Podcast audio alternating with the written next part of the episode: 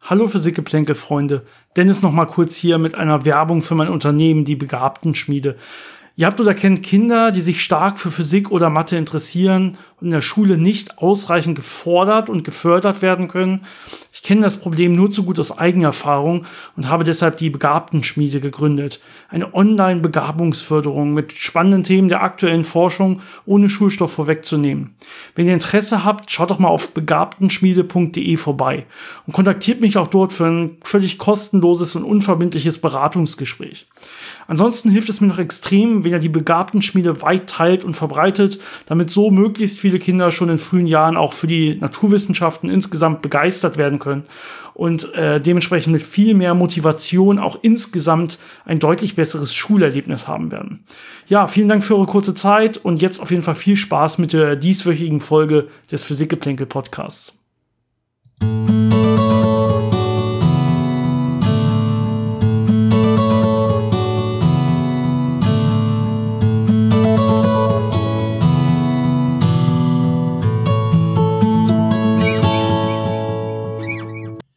Willkommen bei Physikgeplänkel, dem Podcast von Janis und Dennis über interessante Fakten aus der Welt der Physik, von denen du noch nicht wusstest, dass du sie wissen willst.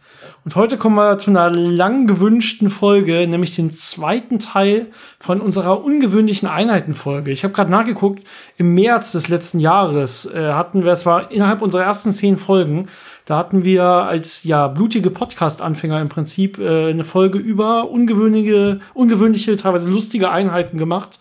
Und seitdem ist das eigentlich, erreichen uns ständig Mails und Nachrichten mit, mach doch mal eine zweite Folge. Und auch äh, auf unserer Patreon-Abstimmung war es relativ weit oben.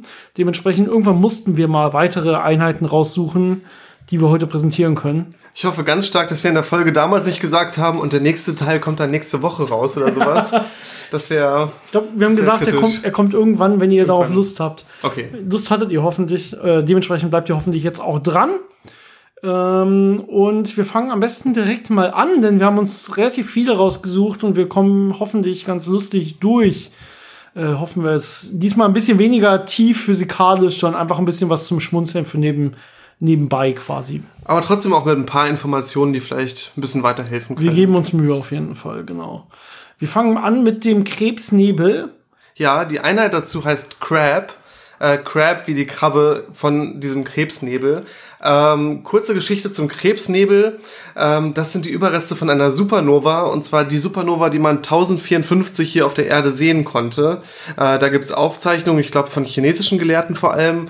Ähm, das hat man damals als äh, hellen Stern am Himmel aufleuchten sehen und äh, das hat seit damals expandiert, äh, diese Überreste. Das ist eine riesige Staubwolke und die kann man natürlich heute beobachten. Und äh, der Überrest von dieser Supernova ist ein Neutronenstern, der sich ganz schnell dreht, ein sogenannter Pulsar. Und äh, solche Pulsare haben sehr starke Magnetfelder, sind sehr energiereich und äh, emittieren dementsprechend in allen möglichen äh, Frequenzen Licht bzw. elektromagnetische Wellen. Ähm, Gerade durch die äh, Magnetfelder werden da äh, geladene Teilchen stark beschleunigt und äh, dementsprechend werden dann auch äh, Sachen wie äh, Synchrotronstrahlung oder Bremsstrahlung erzeugt. Und genau damit befasst sich diese Einheit CRAB, ähm, denn da geht es darum, wie hell ist eine Quelle im äh, Röntgenbereich und äh, weil man den Krebsnebel schon lange kennt und studiert hat und seine Emissionen, hat man das als Standard gesetzt, äh, wie viel Röntgenstrahlung strahlt der ab äh, und äh, misst dann andere Quellen, die man irgendwo im Weltall findet, daran. Ähm, jetzt muss man ein bisschen aufpassen, äh, weil das natürlich nicht äh, eine Emission ist, die bei allen Energien äh, gleich stark ist, also bei allen Röntgenwellenlängen. Beziehungsweise Energie der Photonen. Und der Standard hier wird bei äh, zwei bis zehn Kilo Elektronenvolt an Photonenenergie äh, festgelegt. Und für das hat man das dann äh, vermessen über längere Zeit und gesehen, das ist einigermaßen stabil und hat gesagt, das nehmen wir jetzt als Standard. Genau, also äh, ein Crab wäre dementsprechend 2,4 mal 10 hoch minus 11 Watt pro Quadratmeter. Das ist also die Intensität, die äh, hier in Crab angegeben wird an der Stelle. Es ist natürlich erstmal sehr, sehr wenig, weil es natürlich eine Energie von kleinen, winzigen Photonen ist, erstmal selber. Und äh, 2,4 mal 10 hoch minus 11 äh, Watt pro Quadratmeter. Ähm, Wie kann man sich das vorstellen, wenn man das zum Beispiel vergleichen würde mit der Intensität, die diese ganzen Sonnenphotonen ausmachen, wenn sie von der Sonne auf die Erde prallen? Ähm, da sind wir ungefähr in der Größenordnung von so 1000 äh, Watt pro Quadratmeter. Das ist ungefähr das, was ankommt bei der Erde erstmal, bevor es noch irgendwie auf die Atmosphäre trifft und an den Wolken noch gestreut wird oder so weiter. Das heißt, ähm, ja, es ist natürlich eine Riesendifferenz zwischen 1000 und 10 hoch minus 11 Watt pro Quadratmeter. Daran sieht man auf jeden Fall eine sehr, sehr kleine Intensität. Äh, da kommt nicht mehr viel an. Ja, das ist das, was ich quasi meine an der Stelle. Ähm, aber dementsprechend auch eine sinnvolle Einheit, die man da in der Astronomie verwenden kann. Denn man will nicht jedes Mal 10 hoch minus 11 oder so schreiben. Dann lieber einfach eine Einheit, ein Crap nehmen. ist alles Crap an der Stelle und dann, das muss ich einmal sagen, und dann äh, kann man damit viel einfacher rechnen. Da werden ja Einheiten insgesamt sehr gerne genommen, wenn man abweicht von SI-Einheiten, wenn man irgendwie krumme, sehr kleine oder sehr große Zahlen hat, äh, die man nicht immer schreiben will und das irgendwie vereinfachen will.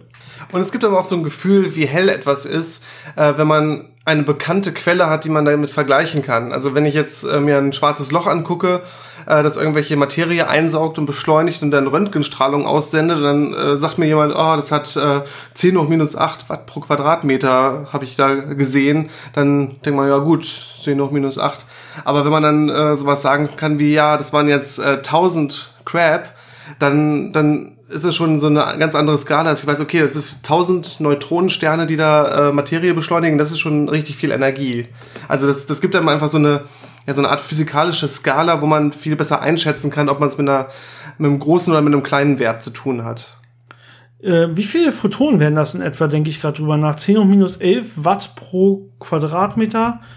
Ähm, können, wir das, können, wir das, können wir das schnell über, äh, über Okay, war vielleicht doof, das jetzt zu bringen, ohne es vorher selber auszurechnen. okay, also überlegen wir ganz kurz, wir haben diese 2,4 mal 10 hoch minus 11 Watt. Das heißt, wir müssen eigentlich nur wissen, äh, die, die treffen ja pro Sekunde pro Quadratmeter quasi ein. Das heißt, wenn wir wissen, ähm, wie viel ein Photon hat an Energie, an, an, weil Watt ja Joule pro Sekunde ist an der Stelle, dann kriegen wir es, glaube ich, halbwegs vernünftig hin. Und wir haben ja die 10 Kilo Elektronenvolt eines Photons ungefähr, die es hier an der Stelle hat, ja. Genau, und ein Elektronenvolt sind so 1,6 mal 10 hoch minus 19 Joule. Ja. Das heißt, 10 Kilo Elektronenvolt sind sowas wie äh, 10 hoch 4. 10 hoch 4. Äh, ja. Als Faktor. Das heißt, haben wir sowas wie 10 hoch minus 15 Joule pro Photon. Und dann teilt ja, man noch 10 hoch minus 11 durch, durch 10 hoch minus 15 im Prinzip. Genau. Das heißt, wir sind ungefähr bei 10 hoch 4 Photonen, die ja. pro Quadratmeter und pro Sekunde äh, dann noch ankommen, ankommen bei einem Crab. Genau, das ist die also Intensität 10.000 Photonen. 10 Kilo Elektronenvolt. Genau. Okay, 10.000 Photonen ist sehr, sehr wenig. Hört ja. sich viel an, aber ist wirklich sehr, sehr wenig. In jedem ja, wobei, der Lampe ist deutlich, deutlich mehr. Aber was wir mal gelernt haben, äh, das Auge ist auch in der Lage, mhm. einzelne Photonen aufzulösen. Das stimmt. Also man könnte es sehen, wenn es nicht Röntgenstrahlung wäre. Sehr gut. Genau, das war das äh, Wichtigste zu der Einheit Crab. Ähm, Astronomen sind da ja sehr kreativ, was solche Einheiten okay, angeht. Okay, gehen wir mal von komplizierten Einheiten umrechnen, die wir hier gerade noch im Kopf irgendwie vollzogen haben, vielleicht einen Schritt äh, wieder ins leichtere Gefilde. Jetzt gehen wir vielleicht einfach mal von der Realität, nämlich in die Literatur, nämlich zu Douglas Adams, der äh, The Meaning of Life äh, oder The Meaning of Live, Entschuldigung, ist ja die Verarschung von The Meaning of Life geschrieben hat und äh, da die Einheit Sheppey definiert. Und zwar ist äh, in dem Buch Sheppey von, von äh, Sheep, von Schafen, ist äh, die Distanz, die man von einem Schaf entfernt sein muss, damit es noch richtig schön aussieht auf Bildern. Genau, damit es so dieses kleine Wollknäuel ist, das da so in der Entfernung steht und die Landschaft schön macht und nicht so ein äh, böse aussehendes Tier ist, was sich da anguckt oder ich weiß nicht, was das dann äh, schlecht machen würde, wenn man zu nah rangeht, aber ja. Schöne ja, Bilder mit Schafen sind eher, wenn man weiter weg steht. Die Distanz ist dann ungefähr sieben Achtel einer Meile. Also wenn man so fast eine Meile, also sieben Achtel einer Meile, ungefähr anderthalb Kilometer wegsteht von so einem Schaf, dann kann man sagen, ah, jetzt könnte ich ein perfektes Foto von der Landschaft hier machen. Ich bin genau ein Sheppey entfernt. Einfach mal als Einheiten-Nerd mit reinfließen lassen, kommt bestimmt sehr gut an. Bei dem Millishappy wird es dann schon schwierig mit dem Foto. Bleiben wir noch mal ein bisschen in der Landwirtschaft. Da gibt es noch eine andere schöne Einheit, die ein bisschen älter ist, so aus dem 18. Jahrhundert in Irland kommt und Cow's Grass heißt. Cow's Grass, ja, das ist die Einheit, die man da wirklich benutzt hat als Farmer in Irland. Und zwar ist das das Stück Land, also die Menge Gras im Prinzip, die man äh, braucht, um genau eine Kuh langfristig ernähren und versorgen zu können. Das heißt, je nachdem, wie viel Cows, Cow Grasses du hast, weißt du, wie viele Kühe du halten kannst, ohne noch zusätzlich irgendwelche anderen Nahrungsmittel oder so hinzugeben zu müssen. Das ist ja ganz typisch in der Landwirtschaft gewesen, dass man äh, die Flächeneinheiten äh, darauf bezogen hat, wie viel Feld zum Beispiel man pro Morgen bestellen konnte, wo dann der Morgen herkommt, oder also wie das halt mit den mit den Arbeiten äh, zusammenhängt, ne? wie viel Aufwand man treiben muss. Das sind halt die einfachsten natürlichen äh, Wege, sowas zu beziffern, weil man dann eben immer eine reelle Vorstellung davon hat, wie viel Fläche ist das eigentlich, als wenn man das jetzt in Quadratzentimeter angeben würde. Ja, man kann zum Beispiel diese Sachen in Zentimeter angeben mit diesen natürlichen Einheiten, wie was frisst eine Kuh. Oder äh, man ja kann sich auch Sachen ein bisschen anders zurechtlegen. Und das wird immer ganz gerne mit Pyramiden so gemacht. Und da kommen wir einfach mal zu der nächsten. Und zwar gibt es die äh, ja, Pyramidenzolleinheit oder Pyramidic Inch äh, meistens genannt. Ist aber, ja, es wird heute gesagt, dass äh, das eventuell früher mal benutzt wurde in der Antike von den Griechen, äh, von den Griechen, genau. von natürlich von den Ägyptern im, in Ägypten. Äh, das Ganze wurde, ja, im Prinzip äh, wurde es in Ägypten ähm, von John Taylor äh, um äh, ja, am Ende des 18. Jahrhunderts, äh, als Napoleon in Ägypten war, da hat er da so ein paar Abhandlungen zu verfasst und das Ganze studiert. Und darauf wird, wird sich zumindest heute berufen. Es ist aber sehr, sehr unklar, ob das überhaupt jemals stattgefunden hat. Aber dieses Inch hat nur ganz, ganz wenig äh, abgeweicht von dem modernen britischen Inch, so wie man das heute kennt. Es ist nur äh, ja, ein Tausendstel größer als das normale britische Inch. Also es ist fast ein Inch. Ähm, man sagt aber, es wurde sich in Wirklichkeit gar nicht, hat gar nichts mit dem britischen Inn selber zu tun, sondern es ist genau ein 500 Millionstel des äh, Erddurchmessers am, an den Polen, vom Pol zu Pol. Und darauf wurde sich dann berufen. Das wurde exakt natürlich so berechnet und das dann auch irgendwie noch mit eingebaut in die Pyramiden selber. Das sind sogenannte Pyramidologen, die das heute behaupten. Und das ist dann an der Stelle auch äh, relativ stark esoterisch angehaucht weil man dann da auch viel mit noch verschiedenen Energien und so äh, handhabt, die da äh, ganz gut mit zu tragen kommen und auch diese ganzen anderen äh, Pyramidensachen mit äh, von herleiten kann, äh, von Außerirdischen über Götter, über die Weltkriege, die da entstanden sein sollen und so weiter. Ja, das ist ein sehr interessantes Thema. Ähm, dieses Pyramiden-Inch soll auch ein 25. von der heiligen Elle sein. Die Elle ist ja auch ein relativ bekanntes Maß aus dem Mittelalter bei uns, äh, von, von der Spitze vom Mittelfinger bis zum Ellenbogen. Und das soll halt so eine heilige Elle gewesen sein. Und ein 25. davon äh, ist dann dieses äh, Pyramiden-Inch. Und die Pyramiden sollen dann natürlich äh, eine wunderschöne Zahl äh, ergeben, wenn man diese äh, Grundseiten zum Beispiel mit diesem Pyramiden-Inch misst ist. Und dann gibt es halt auch viele Leute, die behaupten, man könnte jetzt alle Naturkonstanten aus diesen Maßen rausziehen und so. Aber meistens ist es einfach nur Zahlenspielerei und äh, der wirklich historische Wert ist da doch eher stark umstritten. Aber es ist ganz lustig, dass es solche Einheiten gibt und äh, wenn man Langeweile hat, Vielleicht auch mal, wenn man irgendwie eine Klausur schreibt und seine Einheitenrechnung ein bisschen spannender machen möchte, kann man natürlich sowas benutzen. Es stimmt übrigens wirklich, dass wenn ich mir eine Pyramide angucke und dann die Verhältnisse und so weiter, die ich, die ich finde, einfach mal aufschreibe, dann kann ich mir damit im Prinzip alle Naturkonstanten herleiten. Im Prinzip kann ich mir damit alle Zahlen der Welt herleiten. Ist, man kann mathematisch beweisen, je nachdem, welche Rechenoperationen man erlaubt, braucht man nur einen relativ kleinen Satz von ja, unabhängigen Zahlen, um damit alle anderen irgendwie relativ eindeutig und einfach einfach produzieren zu können. Und man kann dann natürlich sagen, ja, die wussten genau, wenn ich die eine Zahl quadriere und dann die andere davon zweimal abziehe, dann kommt da der Erddurchmesser raus. Aber ja, so kann man halt, wie gesagt, im Prinzip jede Zahl irgendwie erreichen, die man erreichen will. Es, gibt da, es gab da einen äh, niederländischen Physikprofessor, der sich auch mal darauf bezogen hat und die sogenannte Radologie gegründet hat, als Alternative zur Pyramidologie. Und er hat gesagt, äh, das gesamte Wissen der Menschheit und des Universums steckt in einem holländischen Damenrad weil man da ein paar Maße nimmt, zum Beispiel die Speichenlänge und den äh, Lenkerdurchmesser und sowas und daraus jede Naturkonstante ebenfalls berechnen kann. Eben, äh, weil man mathematisch zeigen kann, dass äh, irgendwelche Zahlen dafür ausreichen. Ja, dementsprechend kommen wir, es ist doch wieder sehr interessant, auch einfach mal zu sehen, ja, wie viel denk, denkt der Mensch eigentlich steckt in solchen Zahlen, wenn er sowas sieht und wie viel Zufall ist da wirklich drin. Es führt dann auch relativ schnell zu Verschwörungstheorien und so, weil der Mensch sich diesen Zufall, der Zufall wirkt meist unnatürlich auf den Menschen. Das kennt man auch von anderen Sachen. Äh, wenn man zum Beispiel mit dem Computer einen Algorithmus schreibt, der wirklich halbwegs vernünftig Zufallszahlen generiert, dann sieht das für einen Menschen meist nicht zufällig aus. Und äh, gerade wenn man irgendwie für Kartenspiele oder sowas solche Algorithmen schreibt, denkt der Mensch, dass da nicht vernünftig, dass der Computer nicht vernünftig zufällig diese Karten gibt, sondern dass das gezinkt wäre. Und man muss im Prinzip dem Computer beibringen, ähm, aktiv Muster ähm, ja, zu verhindern und immer wieder dagegen zu steuern. Wenn das jetzt schon zweimal kam oder dreimal kam, dann die Wahrscheinlichkeit dafür zu senken, dass es beim nächsten Mal kommt. Das heißt, nicht zufällig zu handeln, sondern deterministisch. Dann wirkt es für den Menschen zufällig. Also es, der Kopf liegt da, äh, ja, funktioniert da nicht sehr gut zufällig des Menschen, sondern ist immer auf diese große Mustererkennung aus im Prinzip.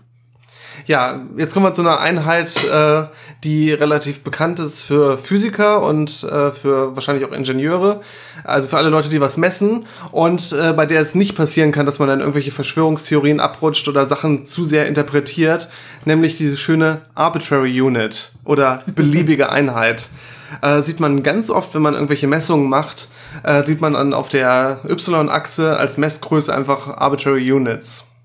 Ja, manchmal sogar auch auf der X-Achse. Ne? Das ist natürlich das relativ, ist relativ beliebig, wo ich das Ganze hinschreibe. Ähm, wollten es, eigentlich ist das wahrscheinlich den meisten klar. Und wir wollten es einfach nur kurz ansprechen, einfach weil es so oft auch auftaucht und äh, man sich da vielleicht gar nicht so richtig was drunter vorstellen kann.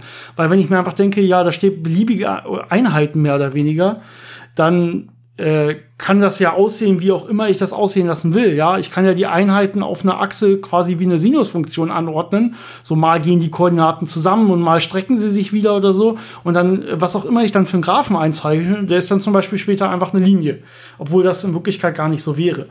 Dementsprechend, äh, Arbitrary Units heißt nicht einfach komplett beliebige Einheiten, sondern das heißt, dass die Einheiten, die, das, die ich einzeichne, die müssen schon linear proportional sein zu dem, was ich auch angebe. Also wenn ich zum Beispiel Intensität in Arbitrary Units angebe, dann äh, muss das proportional sein zu Watt pro Quadratmeter zum Beispiel. Ähm, und das heißt, wird im Prinzip dann benutzt, wenn ich das Ganze noch nicht vernünftig kalibrieren kann. Das heißt, ich weiß schon, ich messe hier das Richtige, aber ich habe irgendwie noch äh, einen Verstärker dazwischen. Ich weiß aber nicht, wie doll der verstärkt. Ich weiß aber, dass der in dem Bereich linear verstärkt.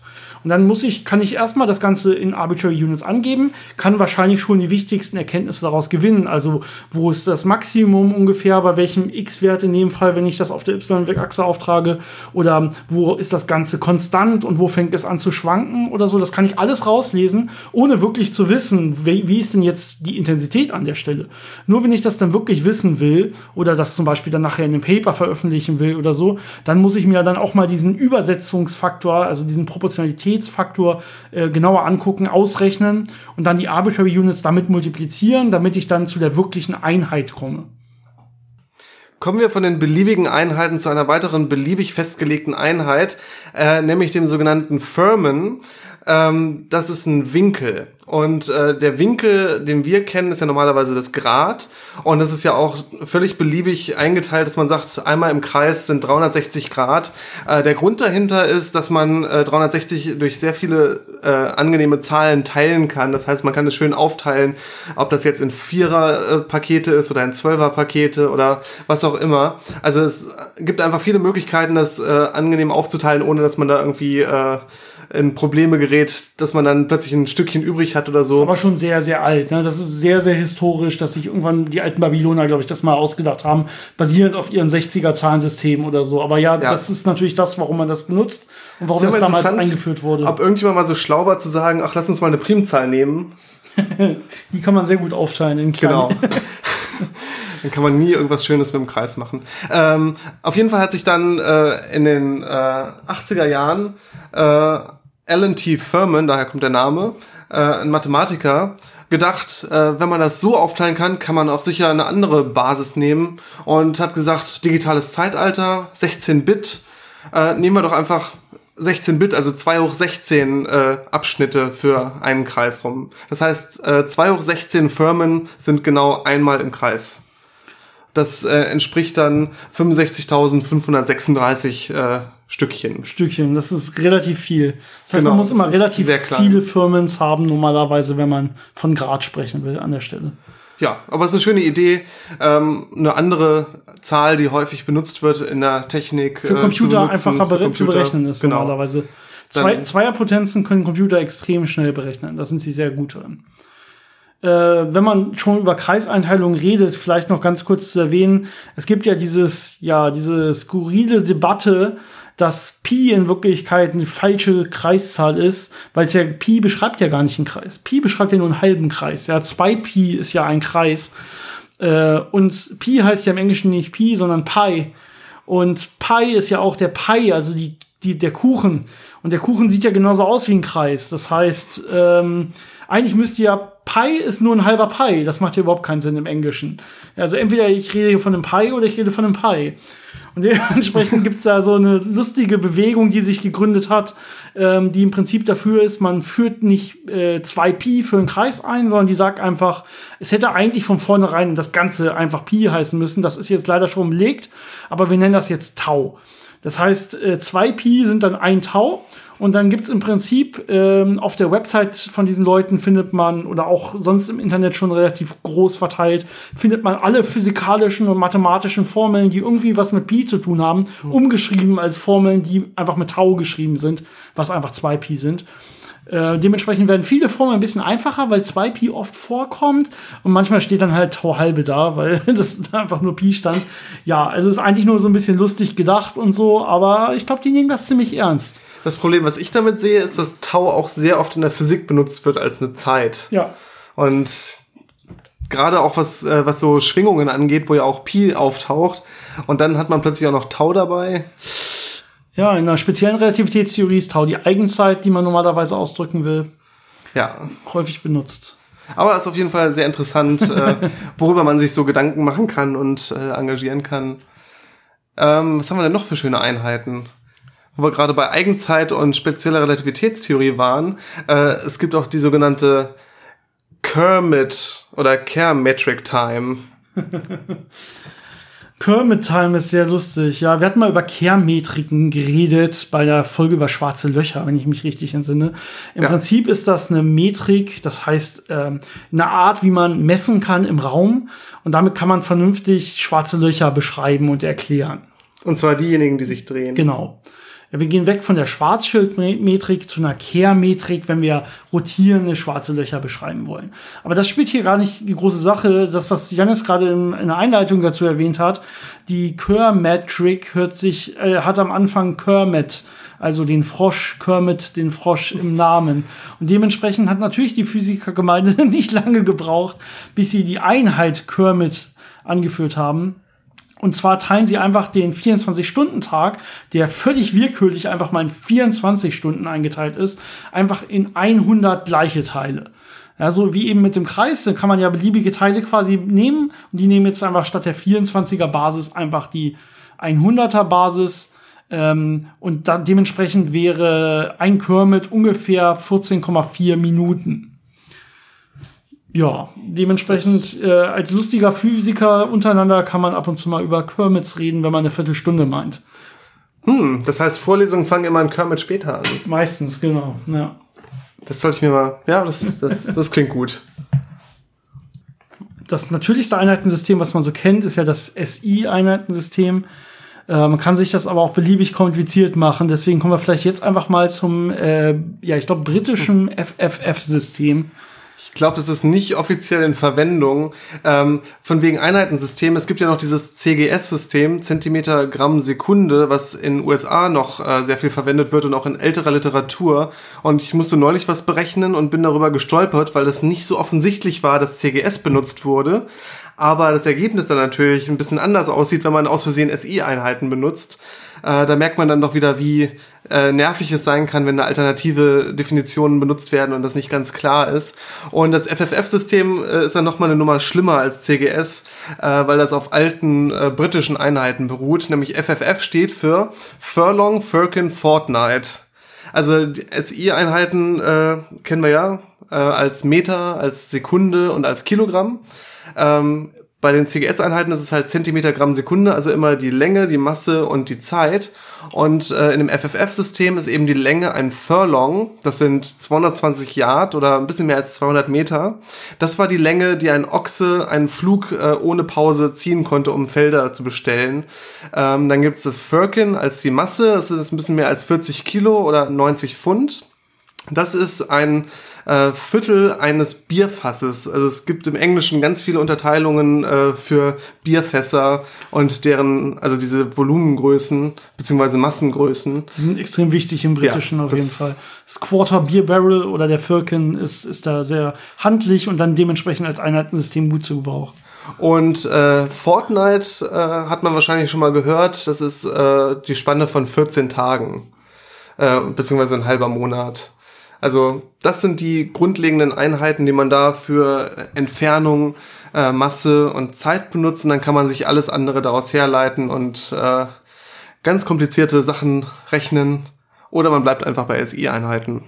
Ja, man kann natürlich dann Kombinationen daraus angeben. Zum Beispiel, wenn es über Geschwindigkeiten geht, kann man dann ein Furlong per Fortnite oder so angeben. Äh, was eine sehr, sehr, sehr langsame Geschwindigkeit wäre. Das heißt, man muss dann irgendwie wahrscheinlich Kilo Furlong per Fortnite oder so nehmen, wenn du noch das metrische System mit reinbringen willst. Ähm, ja, also man kann sich es dann auch kompliziert machen und damit rechnen. Äh, Speed of Light habe ich hier noch als Angabe, falls du es wissen willst, falls es dich interessiert. Auf jeden Fall. Ähm, Speed of Light wären 1,8 mal 10 hoch 12 Furlong per Fortnite. Oh. Also mal 10 hoch 12, äh, ja, auch ja. relativ viel.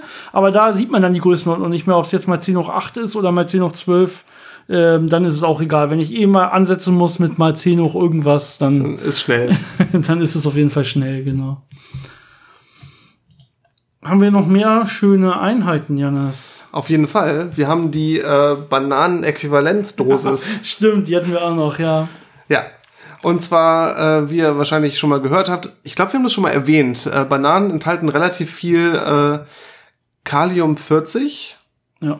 Und äh, das ist radioaktiv. Relativ schwach radioaktiv, aber messbar natürlich. Das heißt, wenn man Bananen isst, äh, nimmt man doch ein bisschen Radioaktivität zu sich. Und äh, das kann man natürlich jetzt als Standard verwenden für eine Dosis, die vielleicht noch nicht gesundheitsschädlich ist, aber schon messbar. Und ähm, das äh, sind dann ungefähr 0,1 Mikrosievert. Genau, das heißt, man kann jetzt irgendwie, wenn gerade mal wieder irgendwo ein Atomunfall war, weil das ja so häufig vorkommt, kann man einfach sagen, ah Leute, hier, ihr wurdet also, ähm, ihr wurdet gerade so verstrahlt, als hättet ihr eine Milliarde Bananen gegessen. ich weiß nicht, das wie viel Sinn das wirklich macht, den Leuten das so irgendwie erkenntlich zu, äh, oder verständlich klar zu machen, wie viel Strahlung sie aufgenommen haben. Ich Aber man hat mehr Probleme als Strahlung, wenn man eine Milliarde Bananen isst. Ja, ich glaube, das, das, aber es macht einem schon Angst. Ich glaube, es geht in die richtige Richtung. Allein dieser Berg an Bananen. genau. Ja, aber dann ist natürlich die Frage, ja, wie, wie gut kriegt man diese, diese Menge an Bananen nah genug an sich ran, dass man die Strahlung davon auch gut abbekommt? Verrückt. Ja, aber in der Tat, viele normale organische Lebensmittel und so weiter halten, inhalten alle so einen ganz kleinen Anteil an irgendeinem radioaktiven äh, Material, weil einfach auch die Erde voll ist mit radioaktiven ja, Mineralien und so weiter, die dann auch aufgenommen werden durch die Wurzeln. Dementsprechend gelangt das so in den menschlichen Körper und da hat der menschliche Körper überhaupt kein Problem mit. Das baut er ganz normal ab. Da kann er mit umgehen, da hat er auch Mechanismen gegen. Äh, es darf halt nur nicht zu viel werden an der Stelle. Genau. Ja, ähm, es bleibt nicht mehr so viel übrig. Äh, wir haben noch äh, eine Einheit, die ein bisschen aus dem IT-Bereich kommt und auch nicht so ganz äh, unbedingt ernst gemeint ist, aber äh, die zeigen soll, wie anstrengend eigentlich die Arbeit war, die man so als Programmierer gemacht hat. Und zwar ist das sogenannte K-Log. Ähm, oder äh, auch Kilo Lines of Code. Also wie viel tausend Zeilen Code man geschrieben hat, kann man damit angeben. Das heißt, man kann jetzt die Komplexität von seinem Programm angeben, indem man K-Logs verwendet dazu. Oder die Ineffizienz. Ja, je nachdem, wie gut man programmiert, eventuell auch die Ineffizienz, ja. Man kann natürlich auch direkt Beispiele raussuchen äh, für solche K-Log-Zahlen äh, für beliebte Betriebssysteme. Wenn man sich zum Beispiel, man findet das vor allen Dingen für ältere Betriebssysteme, bei den neueren wird das nicht, äh, ist das noch nicht veröffentlicht. Aber wenn man sich zum Beispiel mal äh, Windows XP anguckt, die haben zum Beispiel 40.000 K-Logs benutzt. Also ja, im Prinzip 40 Millionen Zeilen von, von Source Code, die man brauchte, um äh, Windows XP zu programmieren. Das ist schon eine ganze Menge Zeit. Äh, ich sehe, Debian ist eher so im 100.000 bis 200.000 K-Logs Bereich, also noch mal ein ganzes Stück mehr. Ähm, Mac OS ist auch so im Bereich äh, 86 für die Tiger-Version, also äh, 86.000 K-Logs. Ähm, also man sieht, da ist schon sehr viel Arbeit drin, bis man sowas fertig bekommt. Ich meine, Windows 7 war auch schon über 100.000 K-Logs. Ähm, ich, Windows 10 müsste dementsprechend auch noch ein bisschen mehr sein, aber es ist immer noch deutlich weniger drin als in so aktuellen äh, äh Ubuntu Debian äh, Distributionen ja. zum Beispiel. Linux ist da eher schlank, so 10.000 bis 20.000 K-Logs. ja. Also eher schlank. Ja, da braucht man schon ein paar Leute, braucht, die da, Linux die braucht nicht so einen riesen, ne? Linux braucht wahrscheinlich nicht so eine riesen Treiberunterstützung und so, was wahrscheinlich viel Programmierarbeit spart.